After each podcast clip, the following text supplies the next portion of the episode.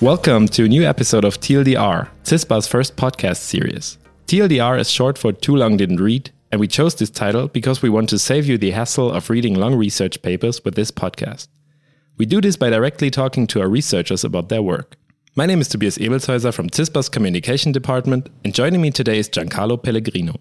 Giancarlo is a tenure track faculty at CISPA, where he and his PhD students work on finding and fixing vulnerabilities in web applications. Hi, Giancarlo. Thanks for being here. Hi, Tobias.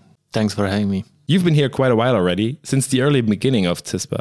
Yep. You started in 2015, then were part of the CISPA Stanford Center for Cybersecurity in the US, after which you returned to Saarbrücken as a tenure track faculty. Yeah. So you, you've seen this fast rise of CISPA, which now has over 370 employees. Uh, what was that like, and what do you think lies ahead for CISPA?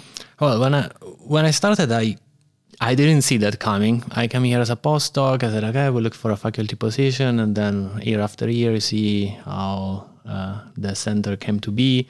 There was first a building, then more and more people, and then I went to the US. Uh, that I remember there were about 50, 60 people. Then I came back, there were hundreds. I said, guys, where are you from?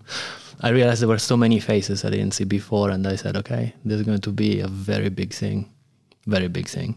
But uh, I remember when I arrived here that what I thought about CISPA and I, I don't know, it's amazing to see how things move uh, uh, fast forward, uh, the hiring seasons and uh, how many we have even a, a, whole department taking care of doing podcasts. Uh, I I couldn't imagine we would have become so big. okay, yeah. I mean, uh, thanks.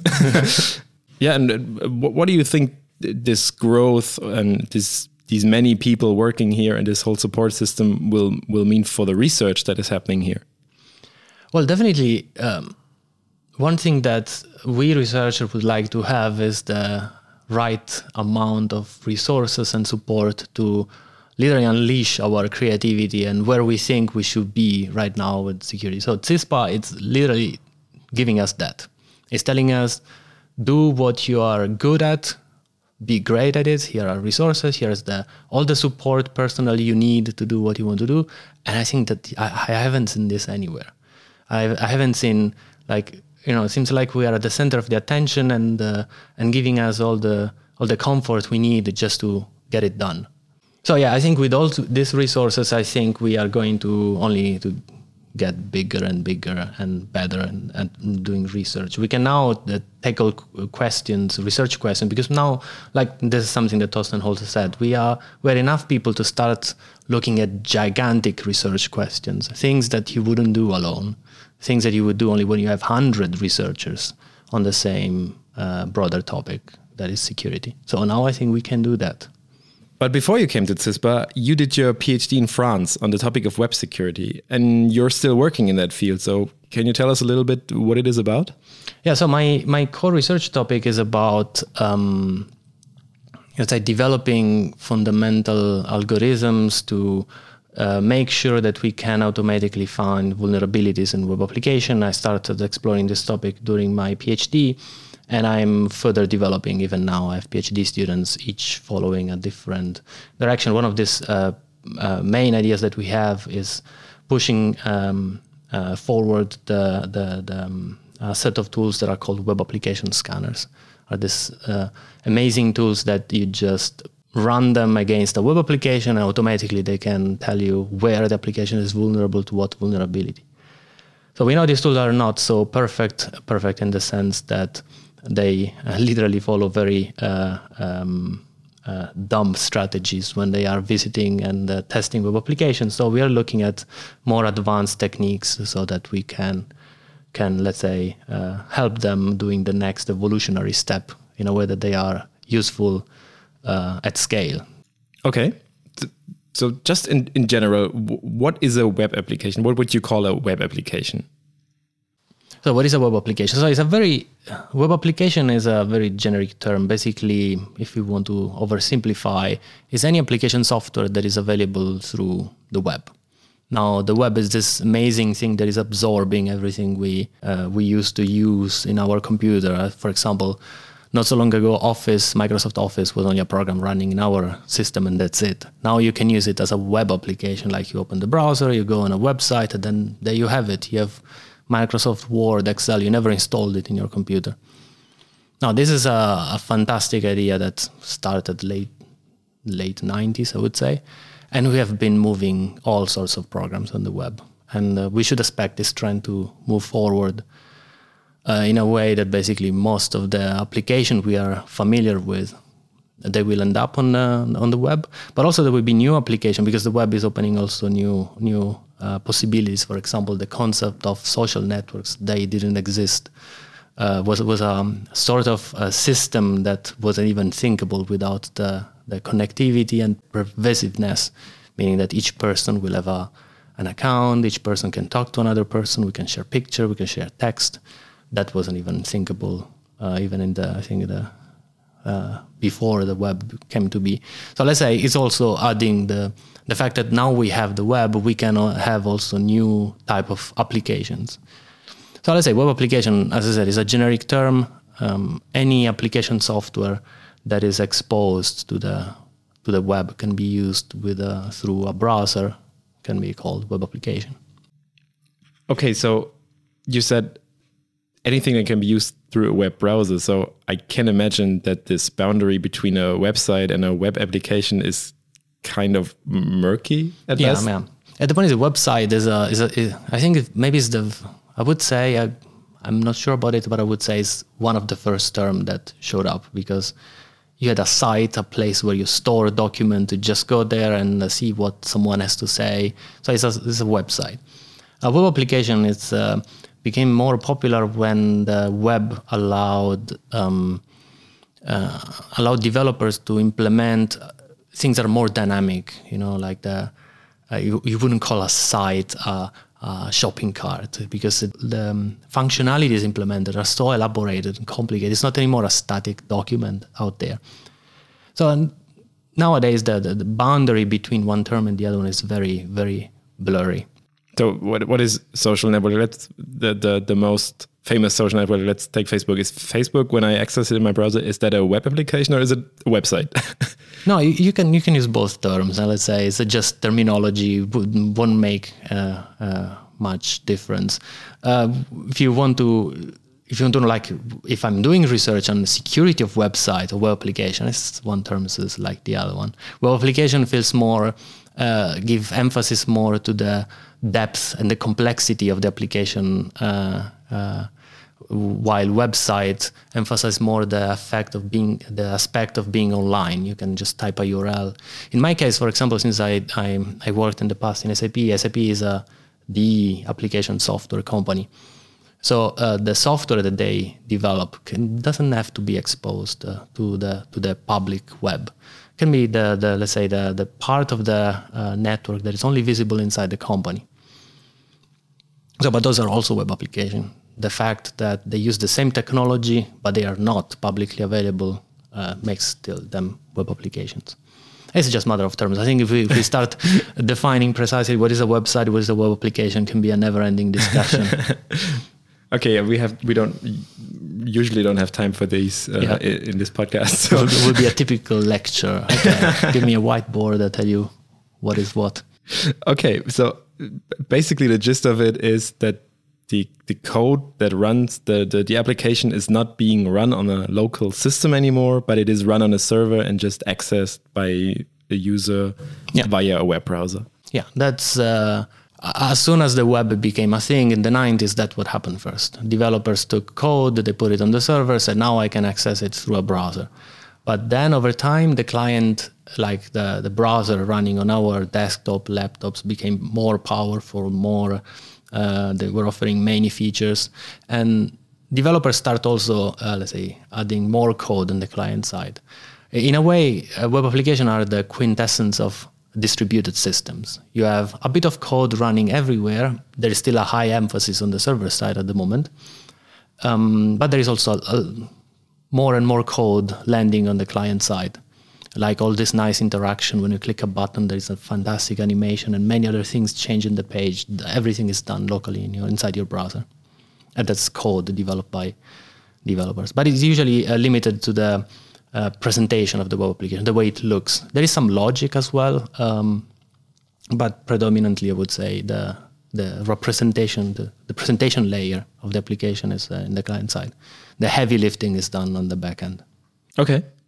So, so do you think is it a general trend going in direction that I don't know nowadays in, in, a few years I won't really install anything on my computer and I will just access it via web browser because I don't know it does seem more convenient for developers to just do it that way like take an entrance port to their code and just distribute a link? Yeah there are a lot of advantages in um, let's say replacing whatever we have whatever application software whatever program users uh, have on their own computer. Having a web version definitely that's uh, very convenient for everyone. Users don't have to install anything. Uh, in companies the IT department doesn't have to go through computer computer to install each single program. Everything is on the web. You put a URL on a URL bar and you have it so definitely we have to expect it's already happening actually. If you think about even more complex software like uh, photo editors, they used to be something only in your computer, but now you know you can have a subscription on a famous uh, service like I think Adobe or something like that. Saying whether this is going to replace entirely, I don't think this may happen. There are still scenarios and cases where, uh, in certain cases, makes sense to have maybe programs running on your computer instead of having being web applications through web browser. But definitely we are going to see more and more applications directly accessible through the web.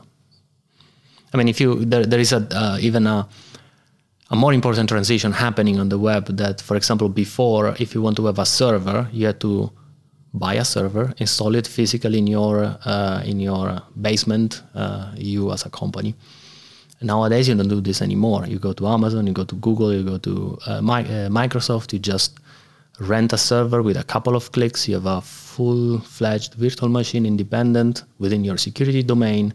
You don't, you don't need to handle the hardware anymore. It's just all this is like having an IT infrastructure uh, available over the web. Just one click, you have a server. One click, you have a database. So let's say the integration of our IT infrastructure over the web is getting tighter and tighter. So in, in, in ways, there are a lot of code is going to be moved on the web, doing a lot of things we do, but probably not everything. But I can make an example right now what won't them what will not end up on the web. So th- the fact that this code is executed on a server somewhere. The server is closer to the developer, so the, the code is actually closer to the developer. And does that, in a sense, make it more secure because the developer can more easily fix vulnerabilities that turn up? So, in um, in a way, yes, uh, in the sense that um, basically the web is changing the way software is deployed.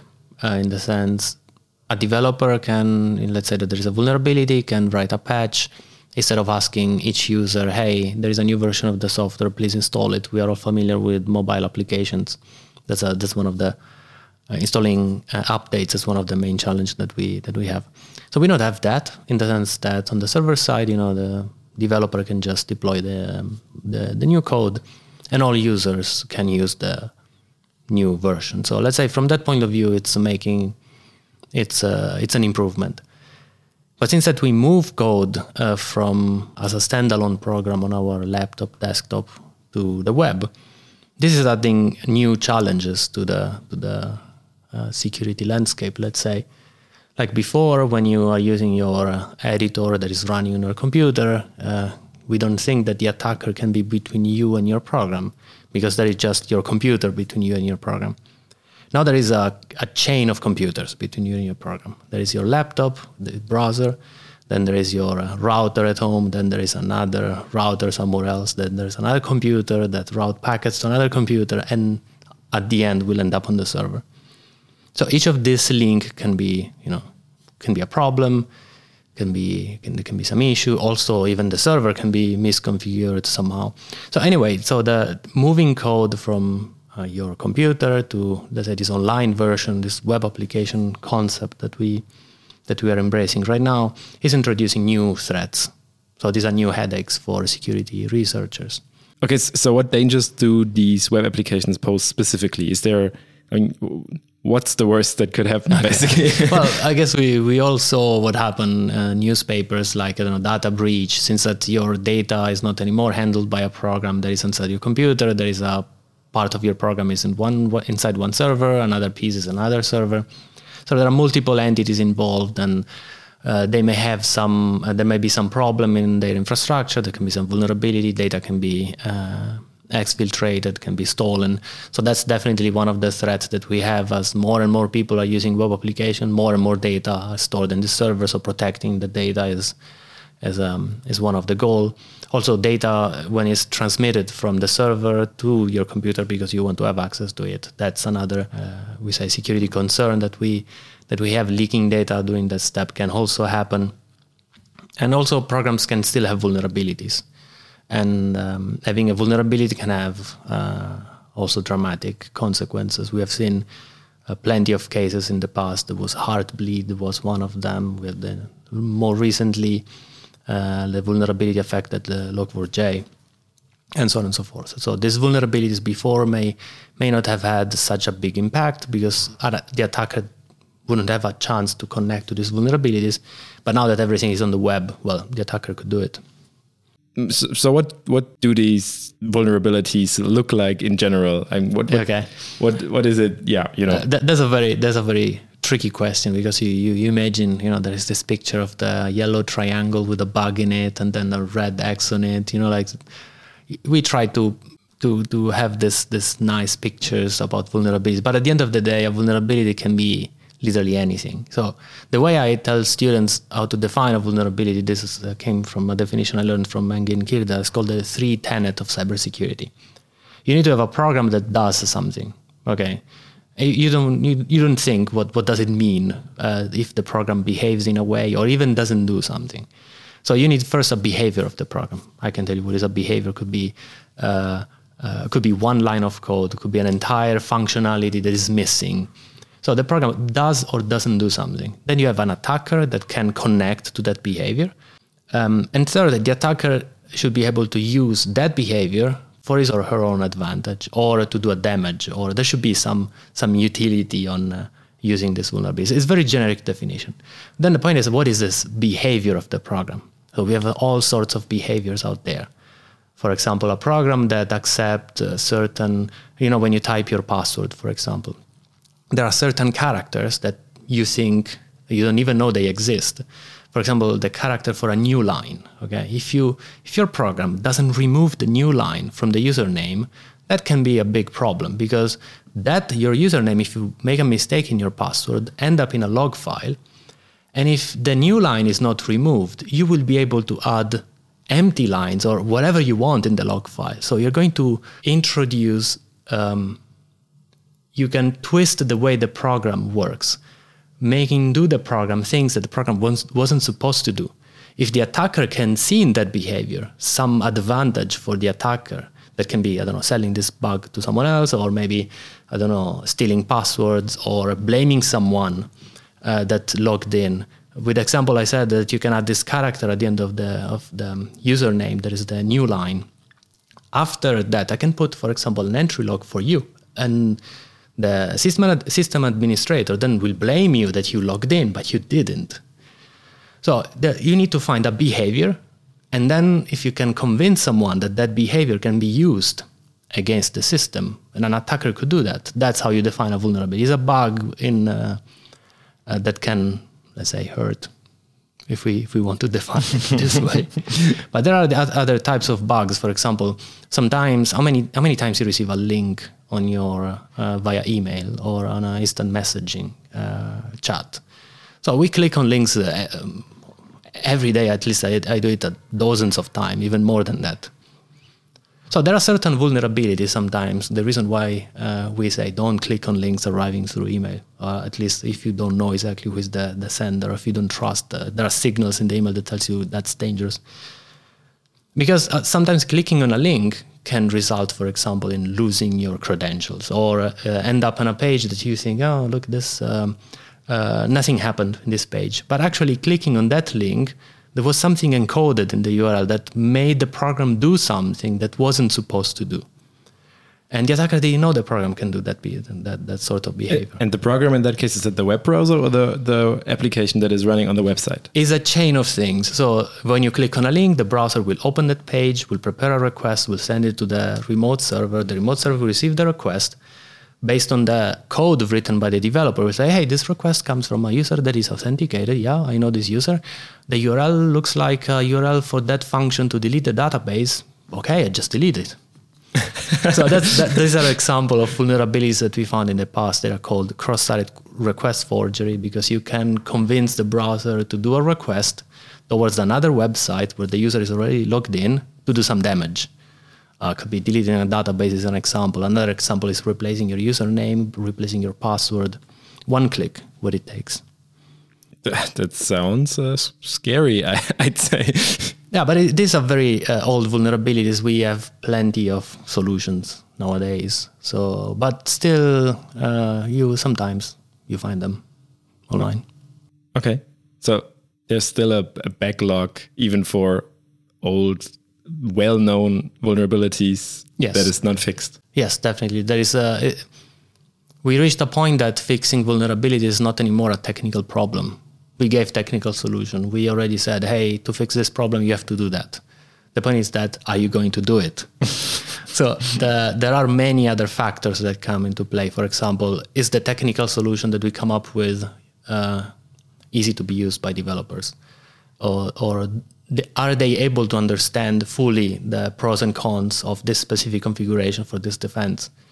So we have a technical solution. Now it's the additional mile so, but this at least for fixing vulnerabilities. What I look, uh, what, what is my um, expertise in point out where are the vulnerabilities in a program, in a web application. So I, I focus more on uh, uh, finding those problems. And then I stop the moment I have to tell developers, hey, that's a problem you have. So, how do you find these vulnerabilities? There are different strategies uh, out there to find vulnerabilities. Like the most obvious one is uh, you'll have a look at the code and say, oh, look, the code has this lines shouldn't be there, or this line should look like that way. But with web applications, you do not have that luxury. Uh, uh, if you are the developer, yes, you have the source code. But if you are not, then you don't have the source code. The only thing you can do, you interact with the application and just send a message, you see what the, what is the response.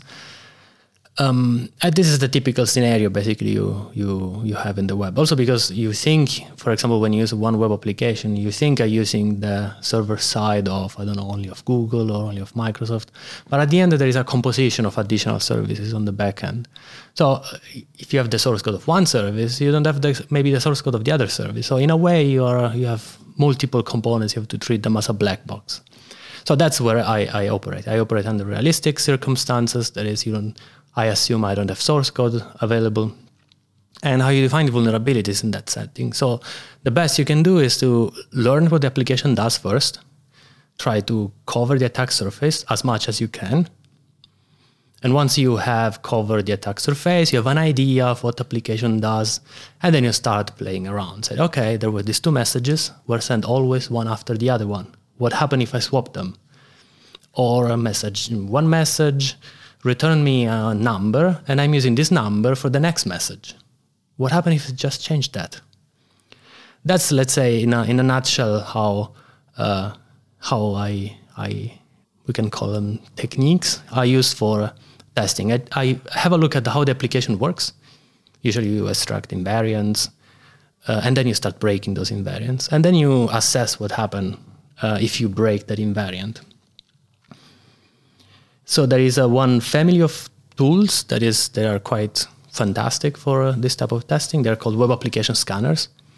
They are good because they, in a way, they are very cost effective. You have this program, you just give a URL to this program or a set of URLs, and this program starts, let's say, crawling the application automatically. Uh, as soon as the uh, crawler finds a new URL or a new form, says, okay, uh, I can try to submit something just to see what's behind that form. Or I can use that form also as a, I can try to attack that form. I can, what happens if I put an input that is not expected? So that's how, how these web application scanners work. They are cost effective because if you imagine as a user, you just give a URL, you let it crunch data from the web application, and then it will return your results. Say, hey, in this URL, this other URL, I found a page that has this vulnerability. The behavior I noticed looked like the vulnerability called, I don't know, XSS or SQL injection. That's why they're, they're very good because I, as a user, they have all the perfect um, properties. Just click, give a give a URL, click, forget about it, and then come back later for the uh, for the results. So if a if if like a web security researcher, if you find a new vulnerability that um, can affect a certain type of website or a certain type of web application, you will just add it to this tool, and the tool will know it if it sees one afterwards. Yeah, that, that's a good question. So basically, what I what I I'm trying to do is um, to um, so I'm not developing a web application scanner like, for example, uh, a company would do. There are companies doing that. What I'm trying to solve are those problems that are are still keeping those tools below the, our expectations. If there are new vulnerabilities, it's easy to uh, add the, the, the, let's say the signature of this vulnerability in those tools. That's not what I what I'm interested. What I'm interested is to uh, solve the what, what are the hard problem that prevent these tools. I mean, they're not perfect. Those tools means that they cannot cover the whole attack surface. Applications are get more complicated. The interaction between the human and the application is far more complex than used to be in the 90s. So we need tools that are able to do all these um, uh, actions. That's the part that I find it very fascinating at the moment. How can we, uh, w- what algorithms we need so that we can have a tool that independently, without supervision, is able to to um, go through a web application with the same, let's say, like humans would do. Um, then that that's one one of the things that I find find exciting. The other thing is that is also let's say orthogonal to this problem is how how can we define vulnerabilities? Like um, I explore the attack surface of an application, I find out that there are certain I don't know messages uh, what is a vulnerability once I look at these messages? Is there any way that I can describe what is a vulnerability without being technical, without, for example, um, using a, a, language that is more uh, that is closer to the way we describe vulnerabilities without looking at the code. Um, so this problem of exploring the attack surface is what one of my PhD students is working on, is Alexei. Uh, another PhD of mine, um, Sohail, uh, PhD students working with me, Sohail, he's looking at uh, way to, for example, how, how can we describe a vulnerable behavior um, without using too much information coming from the code. We would like to say, ah, you know, this, this, the program accepts this input, um, then this input end up on the disk, then it's read twice from the disk, and then this end up uh, on the network. I'm just making up stuff. I don't know if there's a vulnerability that matches this pattern. So I didn't talk about anything specific of a program. I didn't say, ah, there is a if statement or there is a branch that the condition to satisfy, nothing like that. I just described it in terms of input output. So we are looking more in that direction, like what are the we call it semantic types that we need so that we can describe uh, as many vulnerabilities as possible. So we started with a couple of vulnerabilities, and uh, we found that it's quite comfortable describing vulnerabilities this way. So the um, uh, and I'm saying all that because uh, to go back to the point that the second uh, part within this web application scanner uh, topic that I I'm looking at is. Um, uh, how can we define vulnerability? That is answering your question. So you have a new vulnerability, you add it to your uh, your tool. I said this is what developers would do. Someone building that tool, I'm more looking what would it take to make sure that as soon as we find a new vulnerability, we can easily describe it immediately, or maybe possibly someone, uh, some some yeah, someone can do it for you without um, being. Um, so no one would have to be like incredibly specific to yes. that certain web application that has the problem, but it's more just described in more general terms. So it might also apply to other web applications that have kind of the same problem. Yes, you explain it better than I can. that's, a, that's all right. Yeah, I try to balance um, detailed versus not detailed I should have been. Yeah. Yeah. I mean, that's, that's, I think that's always kind of the problem when you're very deep in, in, in the research as most of the people at CISPA are. So we kind of try to lure you out and try to explain it a little bit easier. no, but what's what's great. Your your explanation was great. I can very good. Thank you very much. Before you you mentioned this this vulnerability log4j that was all around the news with like these horror messages about large scale vulnerabilities. And do you think that web security kind of has like gotten worse over the years, or is it like bigger problem than it was before when when applications were just yeah. ran locally, basically? So if we look at history, basically history of web security, I think we can say it started at the beginning of 2000. Okay, 2000 when the web became a mass started becoming a mass phenomenon, not like it is right now. Basically, we start moving code behind web servers, and uh, we learned the hard way that the input coming from a user is not necessarily you don't have to trust it, okay? Because also attackers can send you certain inputs that at the end your application does things you didn't expect. So we are we learned it the hard way, and um, and basically uh, there was let's say if you look at the number of reported vulnerabilities on the web, there are certain databases that collect this data. You see that there is an incredible spike around 2006. I call it the dark ages of web security. That we we learned it the hard way. Say, oops, we put so much code online on the web and we didn't consider about security at all. Okay, the point is not that security was a well-established thing back to then. So security and uh, let's say the early stages of the web they they developed together. So back to then, um, let's say uh, we learned how to uh, what are the uh, variety of problems we have. We learned also how to take into account security when building systems, or we learned how to do security assessment of uh, applications. So we have learned a lot of a lot of things. So by now, I would say we we we know a great deal on how to uh, prevent security problems from happening. There is still this human effect, this human factor that sometimes uh, there's time pressure for developers or uh, developers without much technical background start writing code. So there are things we cannot, well, from a technical point of view, I don't know how to to solve this problem. I can only give them better tools, so they don't need to know much about security, but I can tell them what are the issues that they that they have. Now, if we go back then to Log4j, I think we had many vulnerabilities that ended up on newspapers, and there are good reasons why they ended up on newspapers. Um, the thing is that we didn't expect components that are so popular to have that vulnerability. In a way, that increased the, the interest on that vulnerability. Each single component that actually could be a device, mobile phone, a server, potentially had that issue. There were other components that uh, in the past were found vulnerable, like the SSL is one of the TLS. Yeah, SSL is one of the building blocks of web security nowadays.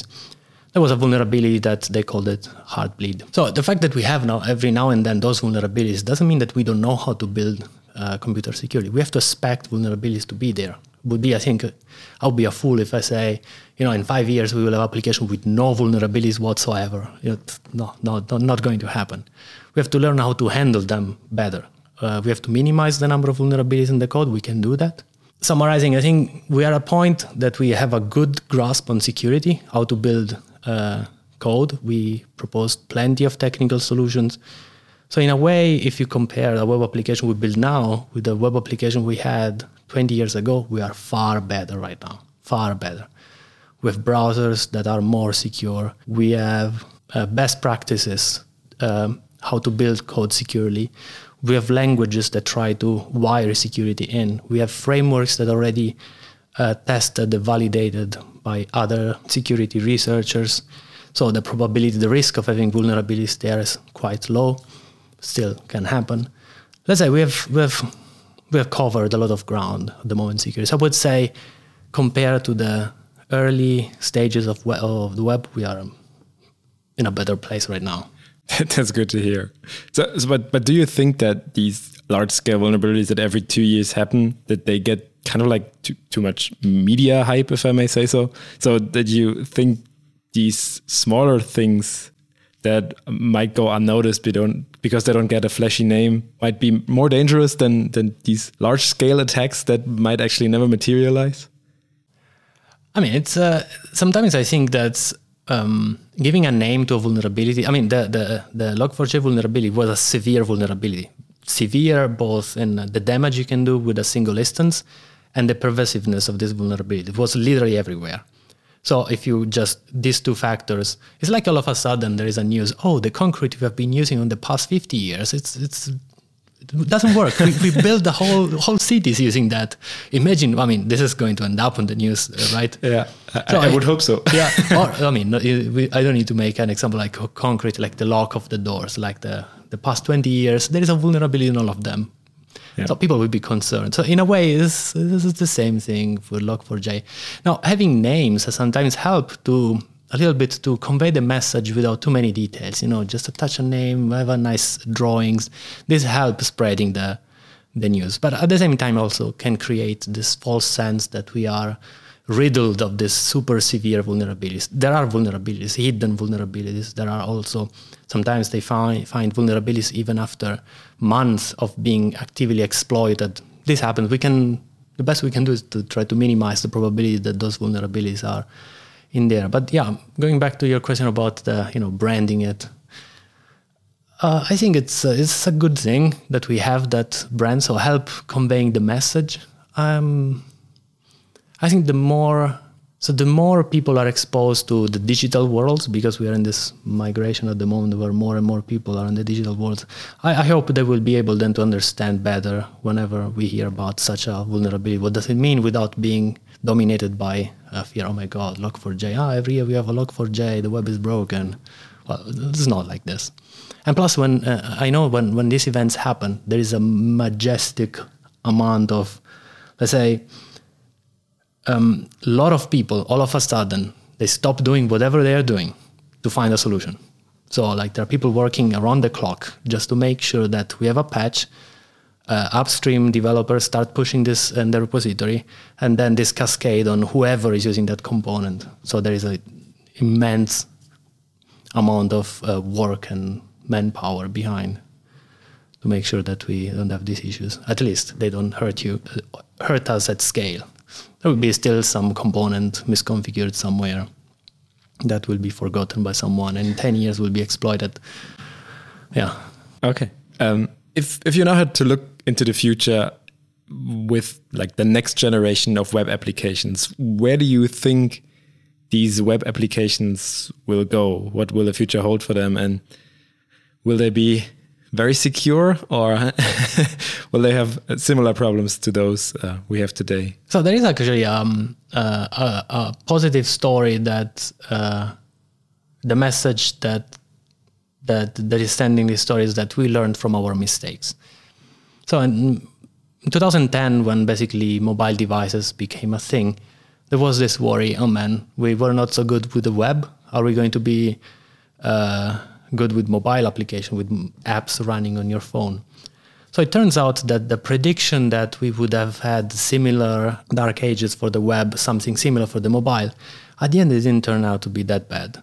So somehow we learned how to start building security since uh, the beginning. So there are still, I'm not saying that mobile phones are 100% secure. But still, we, don't have, we didn't have the same magnitude of issues that we had on the web at the very beginning. Mm-hmm. So with that in mind, I think we we are learning how to start taking into account security when we come up with some fancy idea or there is some new technology around us. So from this point of view, I'm very uh, optimistic that we we will have more and more secure systems in the in the future.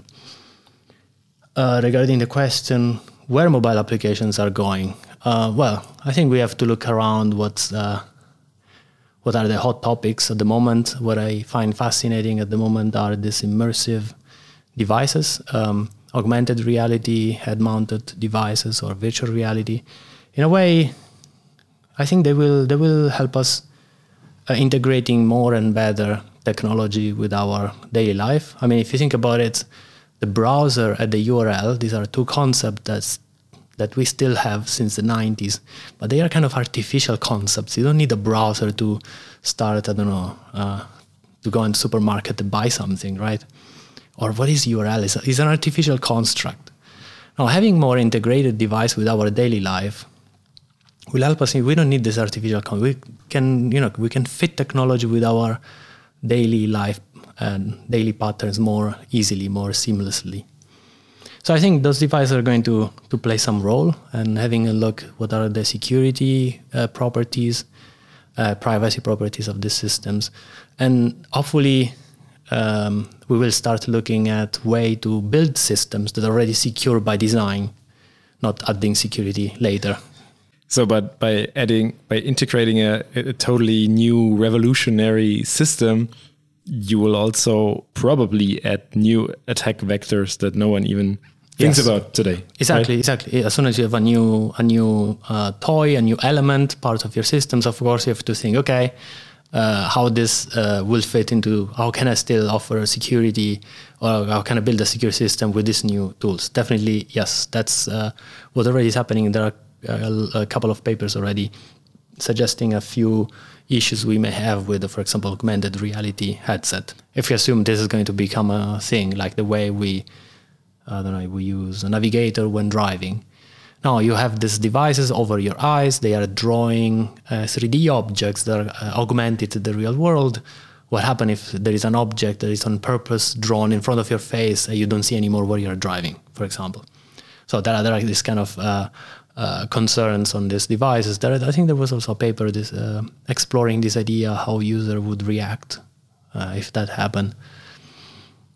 But yeah, the, the, the, there are definitely new threats uh, that has to be considered. And uh, since that we already we have plenty of very uh, well-skilled security researchers around, that I think I'm I'm still on the I'm optimistic that we will we will have uh, secure systems eventually. Uh, speaking of security researchers, you're also teaching the next generation of security researchers here at Saarland University in, in cooperation with CISPA do you think it helps that developers or people that are learning how to develop that they have a certain sense of web security to kind of think web security from the beginning when they will eventually work in designing or uh, programming web applications? So, based on, uh, let's say, how we build programs right now, I think there's no way around it if we want to have secure programs, we need to be, we need developers to be aware of security. We need to be to have developers aware on how, how to handle it in case a problem happens in the, the, their own code. Then we need also people that are um, able to handle security regardless without coding. Uh, you need to have those roles in uh, around uh, in, a, in a development team. So at the moment, yes, but ideally, well, do we need that? uh, I would like, you know, the, one of the great things we can achieve is that developers just develop, and then security is something you would like to plug on on it, right? That's a very uh, romantic uh, way of thinking about security. So that's what we would like to have. So at the moment, I I would say based on how we build application, based the point where we are uh, with the integration of software in our own life, or how we handle it, I would say yes, that's the making developers aware uh, about security problem, uh, training specialists that then will play central roles in terms of security uh, inside a company. Um, yes, I think that's uh, that is going to to improve uh, security in general. Okay, then I think it's good idea that you are already at the front doing this kind of teaching to uh, future developers. Now, I just have five quick questions for you at yep. the end of our podcast recording. So, do you use a password manager? And if yes, why? And if no, why not? Yes, I use one. And uh, you want to know why? Yeah. yeah, because passwords are the the moment one of the uh, it's one of a big headache that we have. So um, since that we have to use passwords everywhere, turns out we pick very weak passwords. We tend to reuse passwords, and those are good ingredients for uh, for an attackers to find out what are our passwords. So using a password manager in this way, we, we can uh, generate very complicated passwords. So we have very strong passwords that are difficult to uh, for an attacker to guess them. And second, you don't have to memorize them in your head. You can use the password manager to do it for you. So if you have a password manager on your computer, you can pick the toughest password ever with the arbitrary length not arbitrary, of course, uh, the sizes. Sometimes you're surprised to find out certain websites that tell you, oh, your password is longer than eight characters. Uh-uh, that's bad. So, but apart from this, this corner case, well, I mean, space is limited, right? yeah, but for password, let's say you should uh, you should allow users to have a sufficiently long password. Let's yeah. say. So yeah, it's a it's a good uh, I think is a is a best practice, is a good thing to do to use password managers. Okay. Now this might get uh, a little bit uh, embarrassing if your answer is yes, but uh, have you ever fallen for a phishing email yourself? No, never. Uh, but I fall for one. Um, it's not a phishing attack. So in the US, I remember there was. It's possible to connect your phone with a service from okay company. I don't want. The, I don't want to mention the name of this company. And when you receive you receive an SMS, and then you have to click on a link. So the SMS comes from a from a trusted origin, but you don't know what is what happened if you click it there. I said, okay, that's a message from the service that I'm Yeah. registered to, and clicking on that link basically allowed that person to make phone calls with my phone number. After I clicked, I said, okay, that was too automatic click for me. Uh, let's go back. Let's see what happened. And I noticed that um, I authorize, let's say, authorize is more complicated than that, someone else to use my phone for uh, phone calls. So I said, oh, Okay. nope, you can undo it immediately. So Okay, that's so- as far as my uh, being victim of attacks has gone. Okay, so yeah, that wasn't too embarrassing. Too no. embarrassing, I think. My, my wife is still rubbing this at my face. every now and then. Um, do you handle your private data differently or more, more carefully since you're uh, working in web security and, and cybersecurity in general? Yes, yes. I pay attention where I put my private data. Um, uh, I I use disk encryptions uh, also for backups, um, just because you never know what happened to your private data. So I'm more careful. That that's a good thing, I think. Yeah. do you have a smart home? No, I don't. Um, but uh, many people ask me, should I do it? Should I do it? I, um, I don't know. It's uh, I'm not. I don't call myself a, self a early adopter for this type of technology because I very careful what I bring home.